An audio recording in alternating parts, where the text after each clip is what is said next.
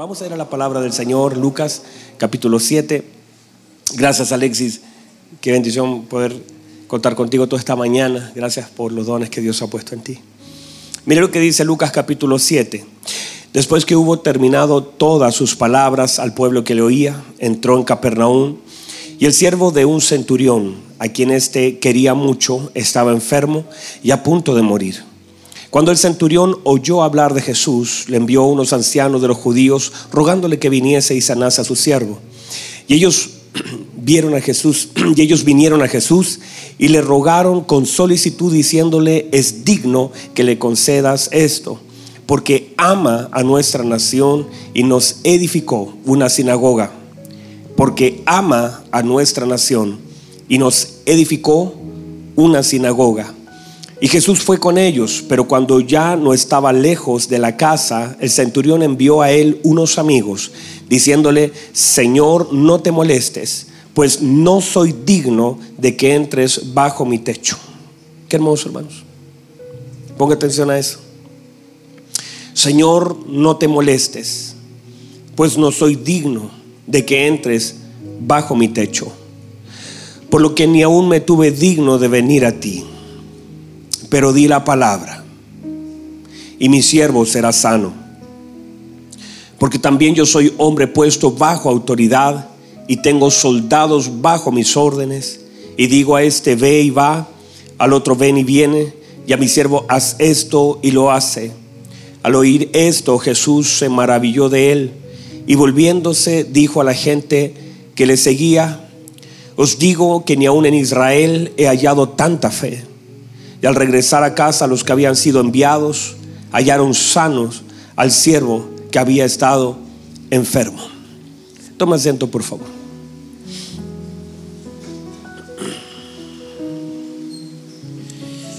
Muy bien, estamos estos días, hemos estado hablando durante toda la mañana, hemos hablado de este pasaje en diferentes partes. Cada una de ellas nos ha dado luz un poco acerca de lo que el Señor nos quiere hablar. Estoy un poquito complicado de mi garganta, así que usted me va a decir amén fuerte para ayudarme. Juanito, amén fuerte. Eso, Juanito, usted es más pentecostal que, que, que Simón. Mire, por favor, estamos en un pasaje muy especial, en un pasaje donde todo se trata de oír de lo que dice alguien, de lo que oye alguien. La Biblia dice, al oír Jesús, al oír el centurión, al oír los siervos, todo se trata de oír. Y una de las cosas importantes de este pasaje, lo que hemos venido revisando durante la mañana y dándole secuencia, es a quién prestamos nuestros oídos. Cuando enfrentamos cosas difíciles, porque todos en algún momento y toda la vida enfrentaremos cosas que son difíciles y sobre todo se vuelven mucho más difíciles cuando se toca lo que uno se ama, cuando se toca lo que uno ama. Cuando lo que amamos es tocado, afecta a todo. Y a veces nos descompensamos, nuestros pensamientos se desordenan, nuestras ideas son tocadas. Cuando se toca lo que nosotros amamos. Las cosas irrelevantes en realidad no nos afectan en nada, no nos cambian en nada, pero cuando de pronto es tocado lo que amamos, inmediatamente reaccionamos. Hay, hay mamitas que sacan sus garras cuando se toca a sus hijos. Todos reaccionamos cuando se toca a un hijo, ¿verdad?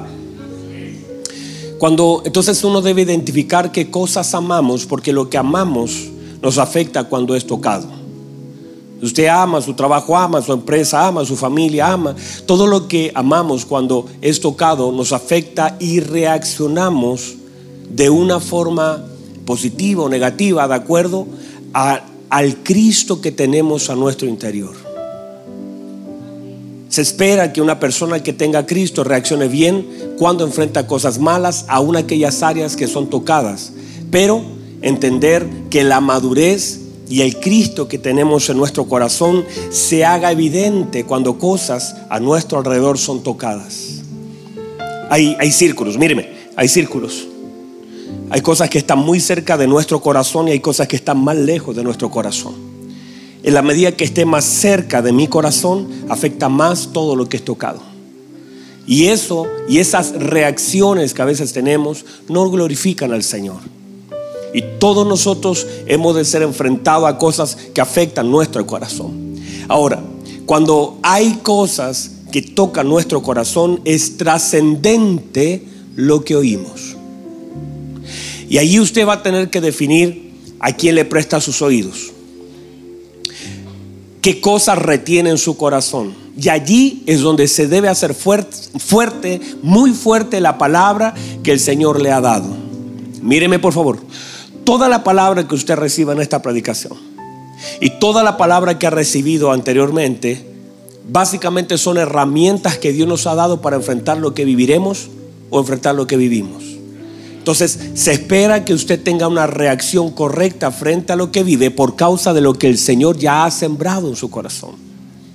Pero a veces tristemente reaccionamos mal y no pasamos la prueba porque todo lo que se nos ha predicado simplemente fue una linda palabra, pero no quedó registrada, no generó transformación en la forma de pensar, en la vida y tampoco no retuvimos la palabra. Por eso es tan importante que cuando usted escuche una palabra, esa palabra genere. Mire lo que hace este hombre. El hombre tenía algo enfermo en casa, en casa, en casa, en casa. Ambas casas son importantes, pero este es trascendente. Esta casa muchas veces tiene cosas enfermas, cosas heridas, cosas que están muriendo. Y dice la escritura que el hombre oyó hablar de Jesús e inmediatamente la reacción de él dijo, ahí está, ahí está. Porque la respuesta a lo enfermo en casa siempre será Cristo. Cristo será una respuesta a las cosas que están enfermas en casa y a punto de morir. Y si nosotros conectamos bien, porque en realidad este es el principio. El Señor dice, hay alguno de vosotros enfermos, hay alguno de vosotros que está enfermo, llame a los ancianos. Y la oración de fe levantará. ¿Qué hará la oración de fe? Ahora, no quiere decir necesariamente que va a sanar, pero levantará. Porque hay enfermos que necesitan ser levantados, no necesariamente sanados. Porque lo más importante es levantar. Porque hay enfermos que en algún momento han de morir. Pero aún así, en los últimos tiempos y horas de su vida, tienen que haber levantado su nivel de adoración, su nivel de fe, su nivel de confianza. Su entendimiento tiene que ser levantado. Todos nosotros hemos de partir unos antes, otros después, todos vamos a partir. Lo importante es que estemos levantados cuando ese momento nos toque. Que tengamos la confianza, el entendimiento, que no dejemos nada pendiente.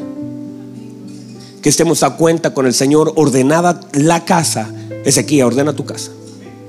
Vas a morir, pero ordena tu casa. La importancia de ordenar la casa para el día. Entonces todo el proceso de nuestra vida, hasta el día cuando el Señor venga por nosotros o suene la trompeta para la iglesia, es que debemos estar constantemente ordenando nuestra casa. Y siempre hay algo que ordenar. Díganme a eso. Siempre hay algo que ordenar. Siempre hay algo que trabajar en nuestro corazón. Ahora, está este hombre, tiene algo enfermo en casa y manda a buscar al Señor pero él mismo se siente indigno de ir a Él. Porque ubica, porque la fe te hace posicionar al Señor en el lugar correcto. Un hombre de fe también es un hombre de humildad. Un hombre que posiciona al Señor en el lugar correcto. El Señor es tan grande, tan hermoso. El hombre era rico. El hombre estaba en una posición, el hombre tenía autoridad, pero el hombre tenía tanta fe que posicionaba al Señor en el lugar correcto. La casa de ese centurión seguramente era hermosa. Era un hombre ordenado, tenía siervos, era jefe, era romano, tenía de las mejores casas, pero él midió la casa de él y el tamaño del Señor. Dijo, esta casa es muy pequeña para lo grande del Señor. Es más, él dice, yo ni siquiera me tuve por digno. Mire la conciencia. Y un hombre de fe, un hombre que ama, un hombre de entendimiento, sabe cuál es su posición. Vamos otra vez. Un hombre de fe, un hombre de entendimiento, sabe cuál es su posición. Sabe quién es Cristo. Mire, él oyó hablar del Señor e inmediatamente lo posiciona en un lugar. Y él dice, yo ni siquiera puedo ir, no soy digno de ir. Voy a enviar a gente que sea anciano, que, que sea un israelita, que tenga entendimiento, que tenga sabiduría, a hablar con el Señor para que venga a sanar lo que está enfermo. Míreme por favor. Porque a pesar de que él era un hombre de autoridad, hay un momento que uno tiene que medir los linderos de su autoridad. Y eso quiere decir que nuestra autoridad tiene linderos. Y hay cosas que por causa de lo que vivimos, nuestra autoridad no tiene autoridad. Hay un momento donde uno define que lo que vive escapa de la autoridad que le fue delegada. Que es mayor. Uno debe aprender a reconocer autoridad. Uno tiene que aprender a conocer sus linderos. ¿Hasta dónde llego yo? Hay muchas cosas que tengo que yo hacer y otras cosas que el Señor solamente puede intervenir. Hay cosas donde yo puedo meter la mano y hay otras donde yo debo sacar la mano y decirle, Señor, esto es usted. Por ejemplo, hay personas que están todo el día, usted tiene que ir a la iglesia, usted tiene que cambiar, usted tiene, y usted nota que ya no, ya eso genera rechazo. Y usted dice, ya, me, ya, ya no voy a pelear con, con mi hijo, no voy a pelear con mi esposo, no voy a pelear con ellos, no estoy edificando su vida con la autoridad que tengo. Lo que voy a hacer, voy a ir al cuarto secreto, a donde quien tiene autoridad, donde quien está sobre mí, para que él pueda intervenir en aquello que yo ya no puedo hacer. Y usted suelta y usted dice, ya no, ya, ya llegó hasta ahí. No dejamos de predicar. No dejamos de invitar. Mire, mire por favor lo importante de esto. Este hombre era un hombre de autoridad. Era un hombre de recursos. Era un hombre de fe. Y ese amor y esa fe dice, nos edificó porque amaba, nos edificó porque el amor edifica. El amor tiene la capacidad de edificar. Y cuando tú amas, tú edificas aquello que tú amas. Entonces uno tiene que ver cuánto de lo que amo es edificado por mi amor. Porque muchas veces nosotros no edificamos, sino que destruimos, pareciera que estamos destruyendo lo que amamos. Porque tú necesitas tener entendimiento, tener discernimiento, tener conocimiento y tener fe para poder edificar aquello que tú amas. Porque muchas personas, no, si yo amo a mi esposo, yo amo a mi esposa, pero no la estás edificando.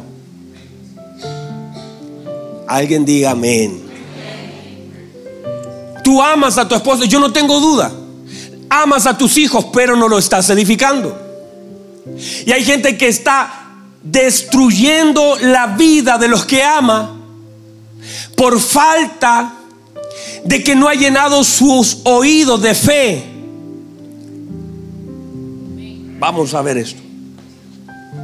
Ya, me cansé del iPad, Ponga atención, está poniendo atención.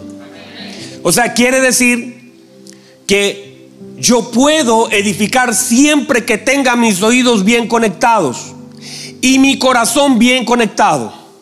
Porque yo puedo edificar lo que amo, siempre y cuando mi corazón y mis oídos estén bien conectados. Porque no se edifica con emociones, se edifica con fe. Ah, no, si yo amo a mis hijos, los amas. Los amas a través de las emociones. Y tú puedes amar con emociones. Y si amas con emociones, con las mismas emociones, muchas veces vas a destruir. Y la misma persona que te dice amar, te pone anillo en un dedo, dice que te ama y te promete en un altar, luego a los años te está destruyendo con el mismo amor que dijo tenerte. Porque su amor está basado en sentimientos y no en fe. Porque la forma que tenemos de edificar es cuando nuestros oídos y nuestra mente se ha llenado del Señor. Cuando somos capaces de entender que no se puede edificar si no se edifica con fe y con un amor genuino. Demasiada gente está dañando lo que dice amar. Padres, míreme, padres que de pronto dejan a sus hijos, que dicen amar y de pronto le dejas una pensión, le dejas una cuota mensual. Dice que los ama, lo toma los fines de semana. Pero en realidad no estás edificando, sino que tus deseos fueron más grandes que tu amor. Esposos que destruyen la vida de sus esposas. que las tienen completamente destruido su corazón, su autoestima que ellas perdieron la confianza, que no pueden ver a Cristo ni el amor de Cristo porque la imagen ha sido distorsionada, porque cuando la cabeza está mal, el cuerpo está mal.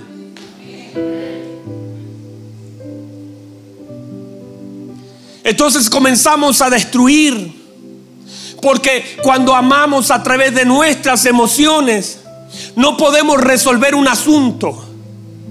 Por eso este hombre está edificando y dice, nos edificó.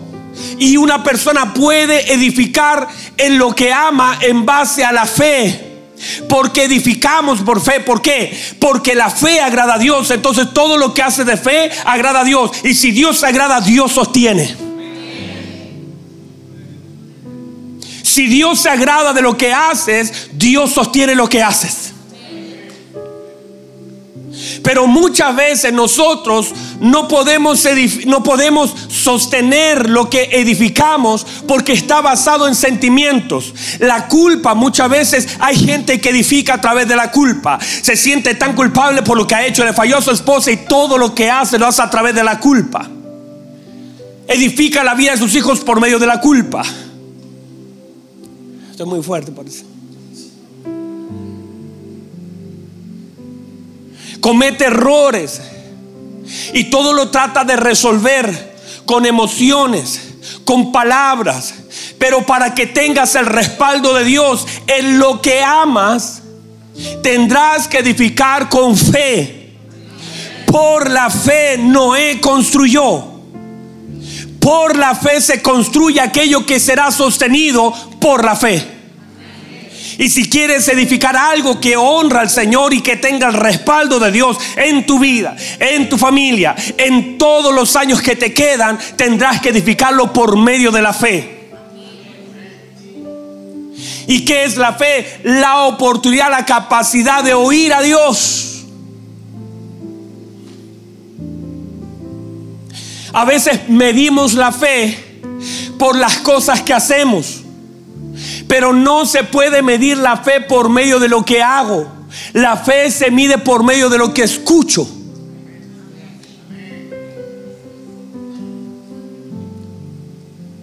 Vamos otra vez.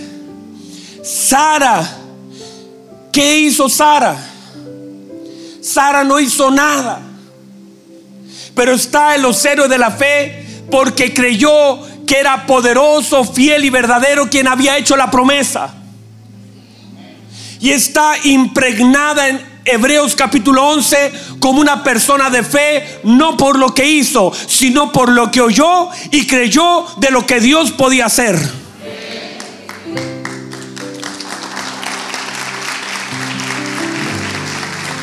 No es lo que yo solamente pueda hacer, porque la gente asume una persona de fe por lo que la gente, ay hermano, ¿qué fe tiene? Mira, oraste por un enfermo. En realidad somos canales de algo.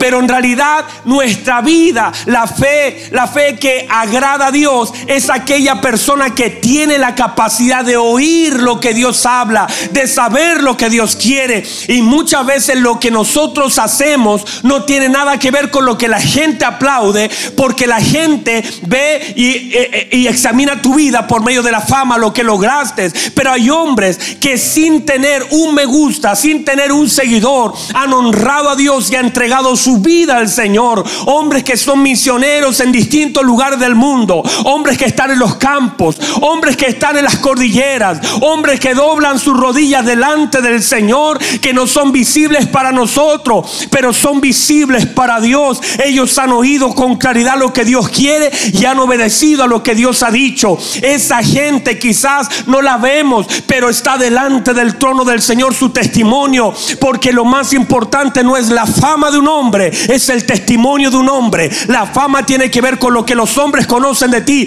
El testimonio tiene que ver con lo que Dios conoce de ti.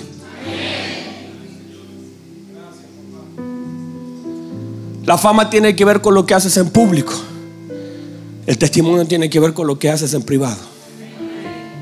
Y la Biblia dice, por la fe estos alcanzaron testimonio. Porque la fe te hace alcanzar un testimonio que muchas veces no es visible. Porque la Biblia dice, y estos delante de los hombres eran, fueron menospreciados. Dice que de los cuales el mundo no era digno. Porque justamente la fama tiene que ver con lo que los hombres ven de ti y lo que ellos consideran un nivel importante, pero hemos comenzado a levantar becerros de oro y otros en secreto levantan tabernáculos. Testimonio tiene que ver con lo privado, fama tiene que ver con lo público. Y la Biblia dice que estos hombres alcanzaron buen testimonio delante de Dios, no delante de los hombres. No dice que los hombres lo aplaudieron, dice la escritura, de los cuales el mundo no era digno. Fueron menospreciados, pobres, errantes, pero delante de Dios. Y el asunto, mis queridos hermanos, es que podemos edificar si edificamos delante de Dios. Porque lo que se edifica delante de Dios en fe, Dios lo sostiene. Por eso la Biblia dice, el que quiera construir una torre, siéntese a pensar. ¿Qué tiene en su mano? ¿Qué tienes en tu mano? Plata no te alcanza. ¿Cómo vas a edificar? Con plata no te alcanza. Será grande tu ruina. Pero si edificas con fe, si aprendes a oír, por eso la Biblia dice, el que quiera, eso es un querer, un deseo del hombre. Pero nosotros no edificamos por lo que queremos, edificamos por lo que oímos. Vamos, alguien tiene que creer. Entonces mire lo que dice la escritura. La Biblia dice, que este están acá todavía. Yo estoy haciendo mi último empuje aquí. Tienen que recibir la palabra. La Biblia dice que este hombre edificó. ¿Por qué? Porque amaba. Y cuando tú amas, tú quieres edificar. Y para que esa edificación pueda terminarse y pueda ser sostenida, tiene que ser en fe. ¿Y fe qué es? Agradar a Dios, aprender a oír. Y por la fe puedes agradar a Dios. Y muchas cosas de las que nosotros hacemos, simplemente el Señor, por causa de que tú eres, estás atento, oye hijo mío, y está atento a mis palabras que yo te hablo hoy.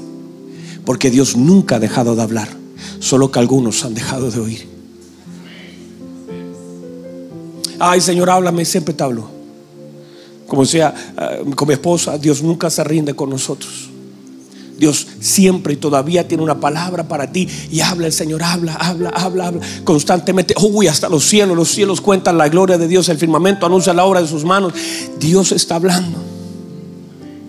Hermano, Dios sigue hablando, las palabras del Señor tienen todavía un eco poderoso que resuena en el corazón del hombre. El problema es que dejamos de oír. Y si no escucha la palabra del Señor, ¿cómo vas a edificar? ¿Cómo vas a conocer lo que tienes que hacer? No se puede edificar con emociones, se debe edificar con fe. Porque solamente allí tendrás el respaldo de Dios y todo, míreme, todo lo que edifiques, todo lo que construyas, todo lo que hagas en fe, el día de mañana, mire, este hombre no sabía que un día lo que él estaba haciendo lo iba a cosechar en algo de lo que él amaba. Su amor edificó y su amor cosechó. Su amor edificó una sinagoga y su amor cosechó en la vida de su siervo. El Señor respondió por causa del amor profundo que él tenía. De la posición del entendimiento. Escúcheme, cada uno de nosotros, cada uno de nosotros, el Señor nos permite ejercer una profesión esa profesión que ejercemos tiene que traerte entendimiento de quién es Dios para tu vida y lo que tú puedes hacer a través de lo que Dios te ha permitido hacer. Lo que estás haciendo. Tienes que pedirle al Espíritu Santo que te dé entendimiento. ¿Por qué lo haces?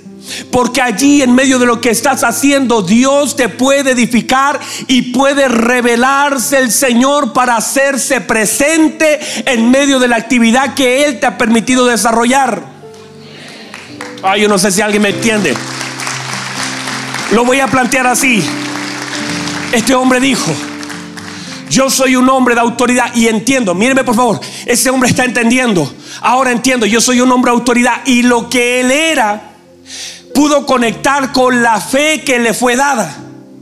Y ahora dice, ahora voy a... Y él hizo un cálculo, por eso es tan importante que nuestra vida esté cimentada en el entendimiento y en el conocimiento. Debo entender quién soy. Debo entender lo que puedo hacer. Debo saber quién soy. Debo saber quién es Dios para mí. Debo conocer mis límites. Yo tengo que operar en entendimiento. Este hombre le llegó la palabra y dijo, a ver, va, tengo que, tengo algo ahí en esta palabra que tiene que hacerme un clic. Ya sé, yo soy un hombre de autoridad, él es un hombre de autoridad. Si le digo a él va, si le digo a él viene. O sea, soy un hombre de autoridad. En mi posición puedo entender la fe. La fe se hace visible en el ejercicio de aquellas cosas que Dios nos permite hacer. Ah, se lo voy a plantear así. David, que era? Un pastor. Y él dice, Salmo 23, el más conocido, porque él trae a revelación lo que él es y ahora puede entender quién es él para Dios. Jehová es mi pastor. Él era pastor. Jehová es mi pastor. Ay, ahora entiendo. David dice, ahora puedo entender. Yo fui pastor y ahora puedo conectar mi fe a lo que Dios me ha permitido hacer durante tantos años. Yo pude cuidar esas ovejitas. Yo defendí esas ovejitas. Yo le saqué de la boca del león y la boca del oso esas ovejitas. Y yo como en mi profesión voy a conectar lo que el Señor es para mí. Y ahora puedo escribir un salmo. Jehová es mi pastor y nada me faltará porque voy a conectar lo que Dios me ha permitido hacer a mí con lo que yo soy para Él. Conecto. Si yo pude librar de la boca del león, de la boca del oso, una ovejita de mi padre, si el Señor es mi pastor, cuánto más me va a librar, cuánto más me va a proteger. No importa en la boca de quien esté, el Señor es poderoso para sacarme. El Señor es poderoso para librarme.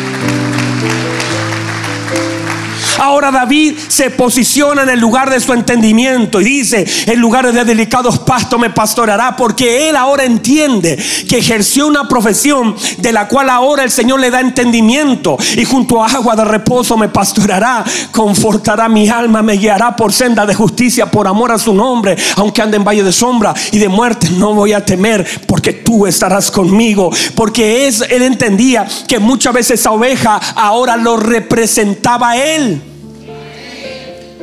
Pedro, Pedro, ¿cuántas veces está frustrado Pedro? Te voy a mostrar que yo puedo mostrarte y revelarme a ti por medio de lo que tú haces. Pedro, vas a tirar la red, ay Señor, de toda la noche. Tírala, Pedro, no duda. La tiró y ahora el Señor dice, Pedro, en la revelación de lo que tú entiendes de lo que haces, me revelaré a ti por medio de mi palabra. Te haré pescador de hombre. Pedro. Y todas las respuestas de tu vida estarán en peces. De hecho, Pedro, necesitamos pagar los impuestos, vaya a pescar. Porque como lo entiendes, como lo entiendes, te es fácil comprenderlo. Y voy a mostrar que voy a poner mi mano en un asunto que para ti es natural, pero voy a mostrarte lo sobrenatural en un asunto que para ti es imposible. ¿Cuántos peces pescaste en la vida? Toda la vida. ¿Cuántas monedas había en la boca de los peces? Ninguna. Pero ahora como mi mano está en este asunto, en el primer pez que puedas levantar, ahí estará lo que necesitamos para salir de este problema. Quiero decirte que el Señor se ha de revelar. ¿Qué haces tú? ¿Qué haces tú? ¿Qué reparas? ¿Qué haces? Porque examina lo que haces por medio de lo que haces, el Señor se ha de revelar en ti y Dios ocupará lo que haces. Moisés, ¿qué haces? Soy un pastor. Llevo 40 años. Ay, necesitaba que seas 40 años pastor porque 40 años estarás en el desierto pastoreando. 40 años te voy a meter a un desierto con otras ovejas. Cambiaré las, las ovejas de Jetro por mis ovejas que las andarás trayendo en el desierto y una llama. La misma llama que se encendió cuando él estaba con las ovejas fue la llama que el Señor encendió cuando estaba con el pueblo el mismo fuego que estuvo delante de él cuando estaba con las ovejas de Jetro, ahora está sobre él con las ovejas que son de su padre. ¿Qué haces tú? Porque en la medida de lo que hagas y entiendes lo que haces, de esa forma el Señor se revela. ¿Qué arreglas? ¿Qué haces? Porque lo que haces si lo entiendes y le aplicas fe y lo entiendes y traes revelación, ah, no, pastor, es que yo, yo, yo trabajo la construcción, ah, bueno, eso es lo que el Señor está haciendo contigo. Está sacando, está golpeando, está picoteando. Esteban, te está reparando cosas. Esteban de pronto saca fotos. Así estaba la cosa y así está ahora porque Él metió su mano. Y Dios te dice, Esteban, así también Dios mete tu mano sobre tu vida, Esteban. Y la gente verá la foto del ayer y verá la foto de hoy y dirá, no es lo mismo, no es lo mismo, no se parece. Es el mismo espacio, es la misma persona, pero no se parece a lo que había antes, porque Dios está revelando lo que haces, lo que Él hace por medio de lo que tú haces. Yo soy un hombre de autoridad. Pero mi autoridad tiene un lindero. Necesito una autoridad mayor. Y ahí el salmista dice, Salmo, Salmo 61, versículo 2, dice, cuando mi alma esté en angustia, cuando mi alma esté desfalleciendo, Señor, llévame a la roca que es más alta que yo. Cuando mi alma esté desfalleciendo, llévame, llévame porque yo no sé llegar. Llévame porque ya no tengo fuerzas para llegar. Llévame. Llévame a un lugar más alto. Porque justamente eso hace la fe. Te lleva a un lugar donde tú no puedes llegar. La fe es la extensión de la mano de Dios en la boca de un hombre.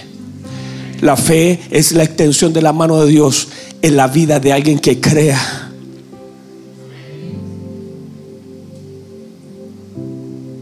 Y toda casa que Dios comienza a edificar, la edifica con fe. ¿Sabes lo que Dios está haciendo? Dios está llenando de fe. Porque hay algo que Dios quiere edificar en tu casa.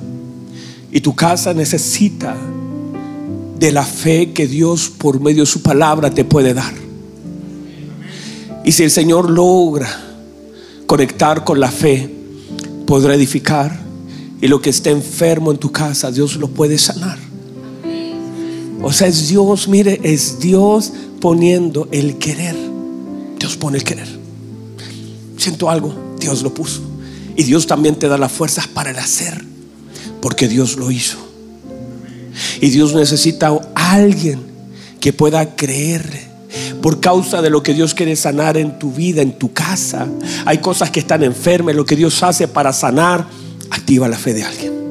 En esa casa levanta la fe de alguien, pero primero parte por su palabra. Su palabra llega al oído, esa palabra te conecta a fe. Y Dios dice: A través de esa palabra y a través de esa fe voy a tocar lo que tenga que tocar en tu casa, y voy a levantar lo que tenga que levantar en tu casa, y voy a resucitar lo que tenga. No importa si está enfermo, no importa si está muriendo, no importa si tiene cuatro días. Lo que importa es que alguien se llene de fe, porque Dios a través de la fe quiere levantar algo. Póngase en pie, por favor.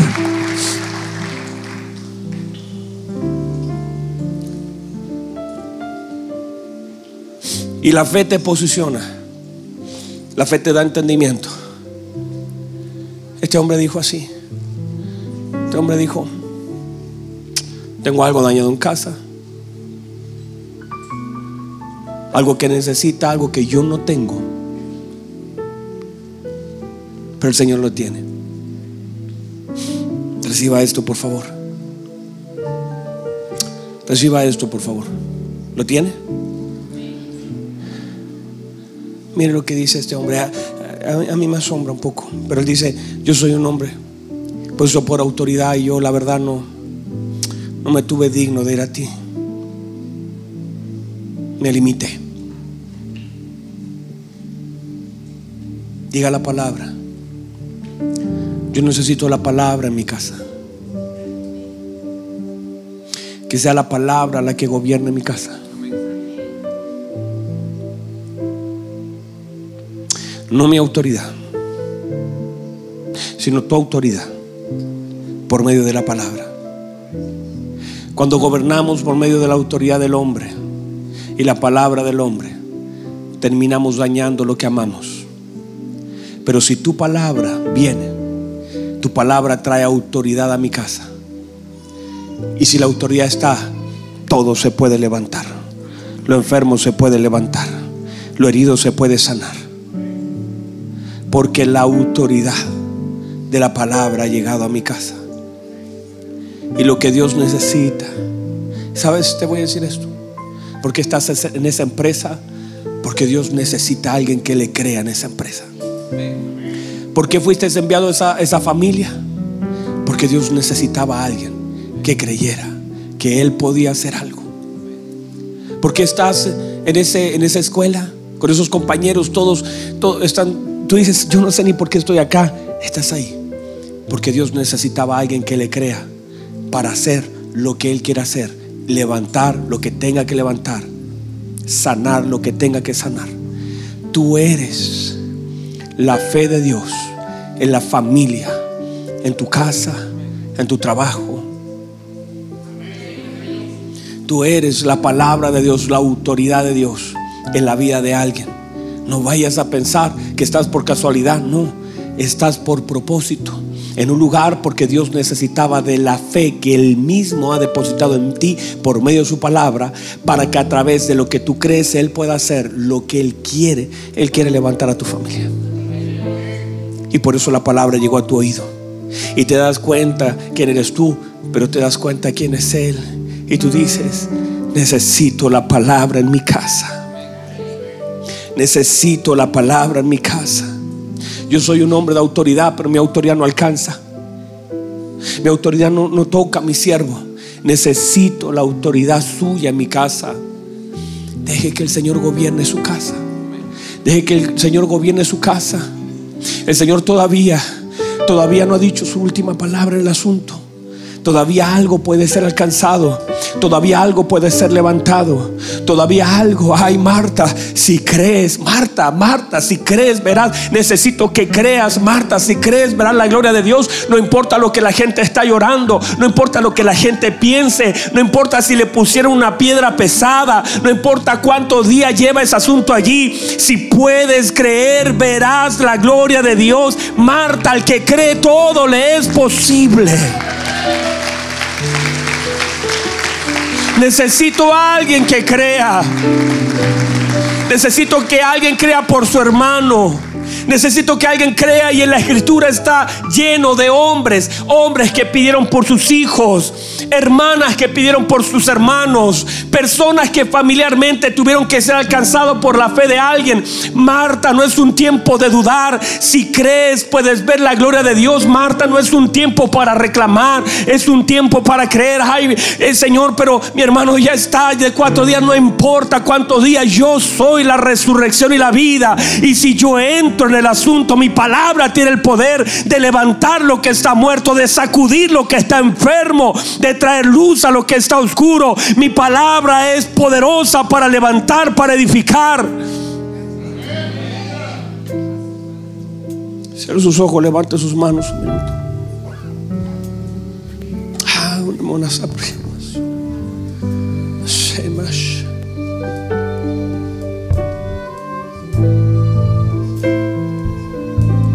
Porque llegó a ti la palabra. Porque Dios quiere alcanzar lo que está enfermo.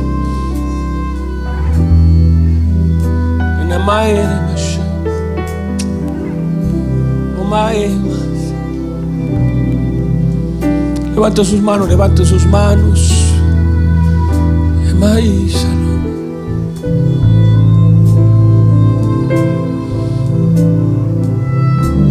Bella más Llénate, llénate, llénate. De fe. Mi amada. Más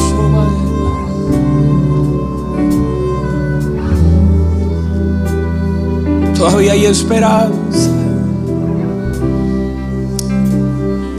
Porque el pavo iluminante no se apagará, ni la caña cascada se quebrará.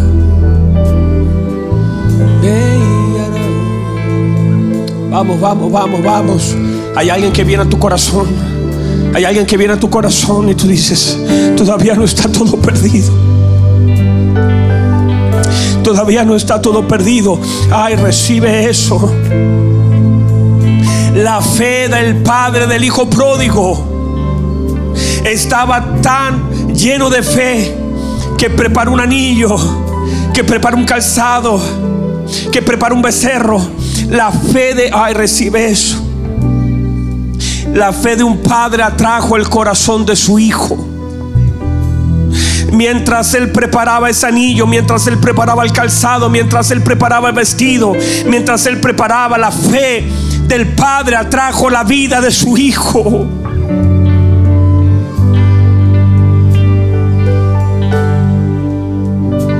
Oh, yo no sé a quién le estoy hablando, pero tu fe puede preparar el camino para tus hijos. Tu fe puede preparar el camino para tu familia. El Señor tuvo que comenzar con alguien preparando el camino. Alguien tiene que creer. Para que un Samuel se manifieste, una Ana tiene que creer.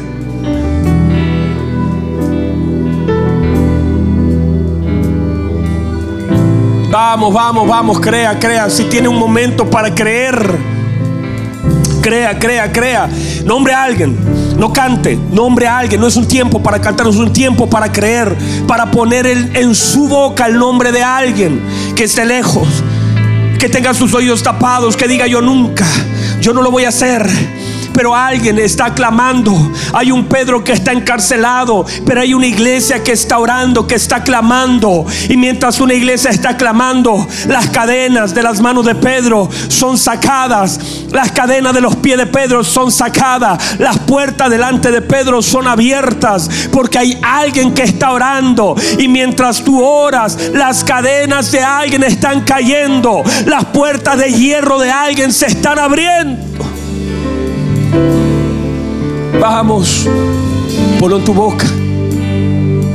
Ponlo en tu boca. Dile, Señor, llamo. Llamo, creo. Yo creo, Señor. Me llama.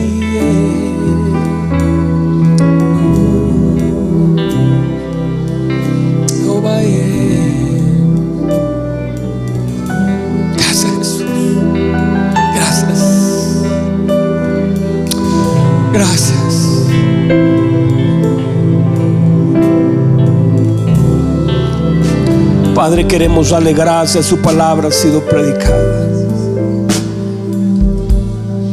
Porque por la fe creemos que fue constituido todo, de modo que lo que se ve fue hecho de lo que no se veía. Usted llamando las cosas que no son como si fuesen. Señor, gracias por cada uno de mis hermanos mientras haya fe lo muerto se puede levantar, lo enfermo se puede levantar, lo herido se puede sanar. Los panes todavía pueden ser multiplicados.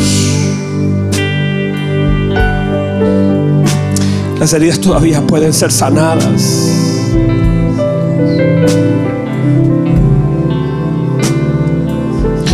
Nuestra fe, Señor, alcanza para alguien más.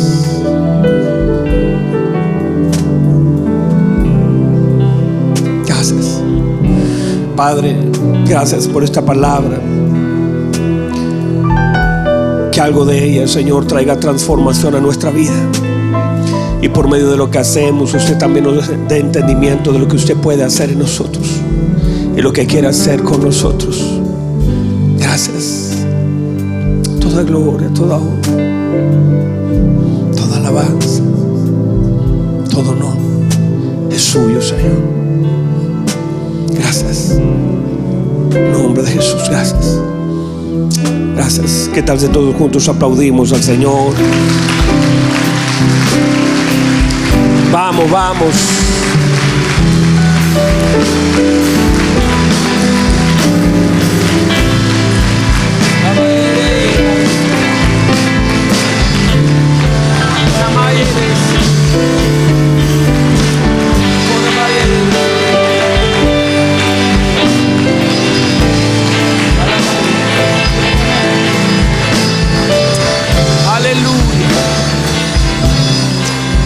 Abrazo a su hermano que está al lado de hermano, tienes que seguir creyendo. No puedes dudar, No es un tiempo para dudar. Es un tiempo para creer. Qué hermoso, hermanos, qué hermoso. Buenos Dios.